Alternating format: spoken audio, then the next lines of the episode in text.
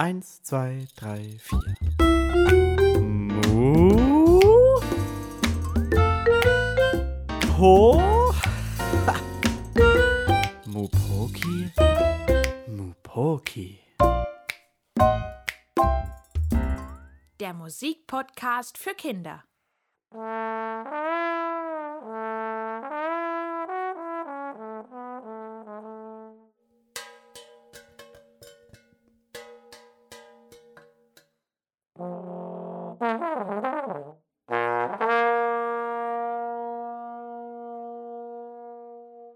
Also es ist ein Blasinstrument und es besteht aus Blech. Gold. So eher Gold-Weiß. Und äh, man muss an diesem einen Griff so vor und zurückziehen.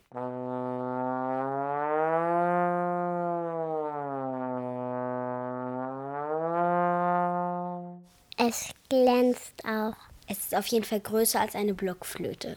Das ist halt so ein Dings da dran und da bläst man halt rein. Wenn man das Instrument so lang macht, wie es geht, und es dann messen würde, wäre es ungefähr so lang wie ein Mensch.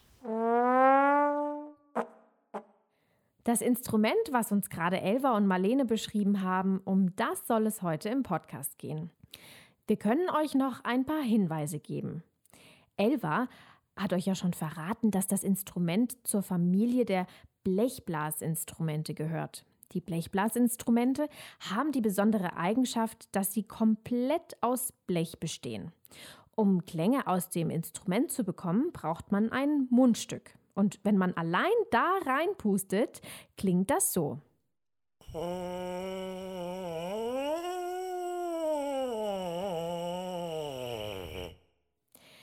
Normalerweise haben Blechblasinstrumente Knöpfe, sogenannte Ventile, die man mit den Fingern so runterdrücken kann. Bei diesem Instrument hat man aber ein langes, in der Mitte gebogenes Rohr, welches man mit der Hand vor und zurückschieben muss. Das klingt dann so.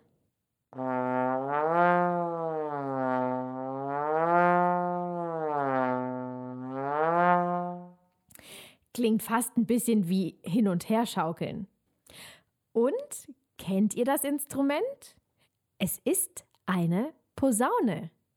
Wenn ihr jetzt neugierig geworden seid, wie es aussieht, dann lasst euch mal von euren Eltern oder größeren Geschwistern ein Bild zeigen. Gleich liest euch Lena eine Geschichte vor, in der die Posaune ganz viele verschiedene Töne spielt. Hört selbst. Es ist ein lauer Frühlingsmorgen. Es ist auch noch nicht lange warm, denn der Winter ist dieses Jahr besonders lang gewesen. Aber nun können die Sonnenstrahlen endlich den Frühling herbeizaubern. Die Blüten des Kirschbaums strahlen in Pink, Hellrosa und Weiß um die Wette. Die einzelnen grünen Blätterchen drängen sich durch die dichte Blütenpracht hindurch.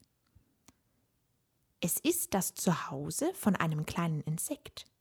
Mitten im Kirschbaum, auf einem dünnen Ast, sitzt es, ein kleines, flauschiges Tierchen.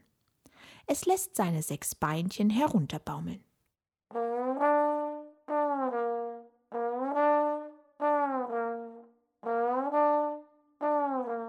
Seine Flügelchen hängen schlaff und traurig herab. Der Körper des Tierchens ist ganz haarig und es ist nicht größer als ein Daumennagel. Es ist die Hummel Elfriede. Hm, Hummel Elfriede ist traurig. Traurig, weil sie irgendwie nicht wirklich weiß, was sie diesen Frühling helfen oder machen soll. Ah, da fällt ihr etwas ein. Ich fliege mal bei den Gartenhummeln vorbei und frag danach, ob sie meine Hilfe gebrauchen könnten. Gesagt, getan.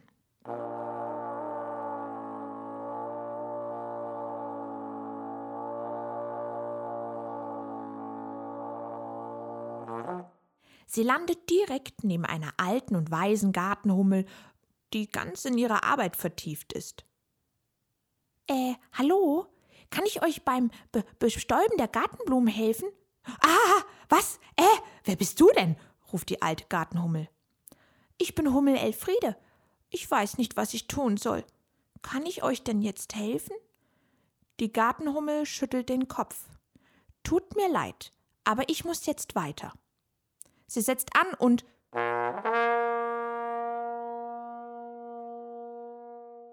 schon ist sie weg. Während Elfriede so auf der Blumenblüte sitzt und nachdenkt, fällt ihr noch das Volk der Erdhummeln ein. Und schwupps setzt sie an und macht sich auf den Weg.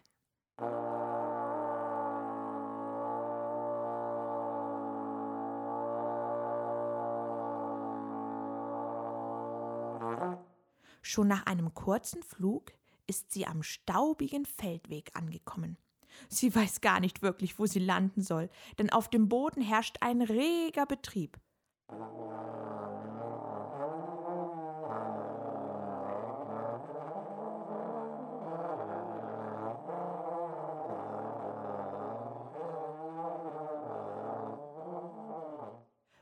Überall sausen Erdhummeln hin und her und schlüpfen ab und zu in ihre Erdlöcher.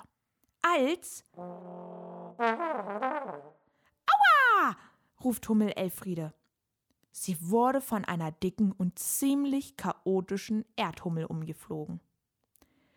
Ey Mann, was fliegst du dann auch so im Weg rum? Was willst denn du hier? Elfriede antwortet erschrocken.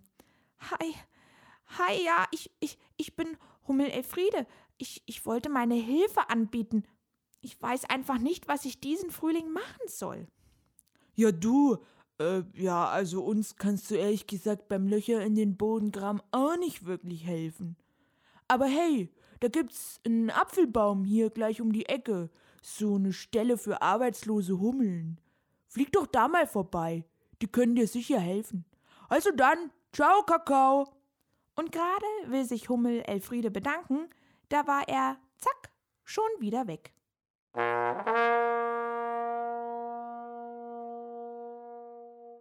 Hm, also dann auf zum Apfelbaum. Vielleicht wissen die ja, was ich machen kann.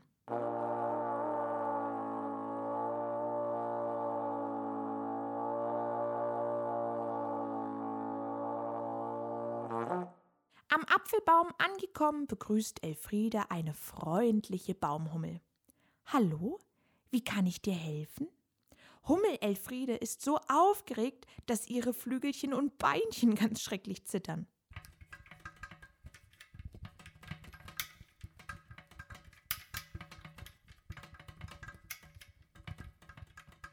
Elfriede nimmt ihren Mut zusammen und spricht über ihren Wunsch, den Frühling etwas Sinnvolles zu tun.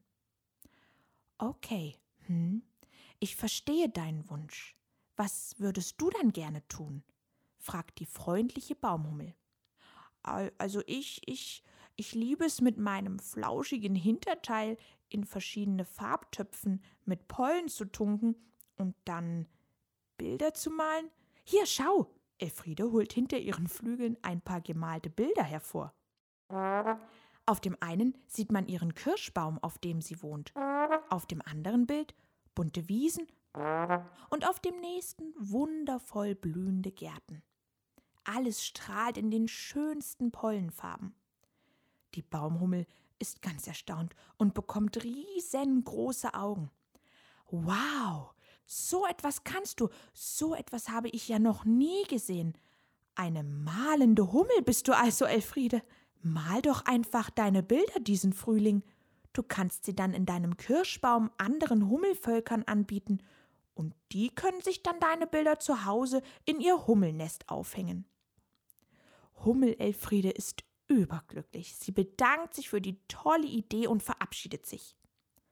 Auf dem Flug nach Hause fliegt sie vor Freude wild durch die Lüfte.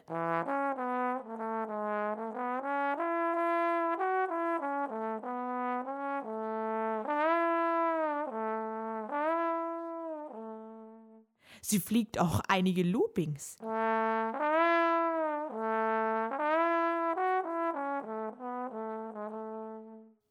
Endlich weiß Hummel Elfriede, was sie diesen Frühling tun wird. Mit einem zufriedenen Gesichtsausdruck landet sie auf ihrem Kirschbaum. Eigentlich ist sie müde von dem ganzen langen Tag, aber sie ist innerlich so aufgeregt, dass sie jetzt nicht einschlafen kann. Sie sucht direkt alle Pollenfarbtöpfe zusammen.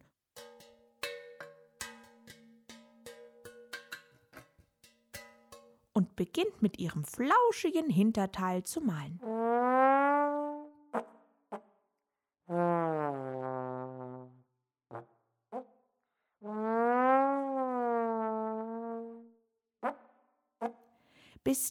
Die Nacht hinein malt sie in den buntesten Farben.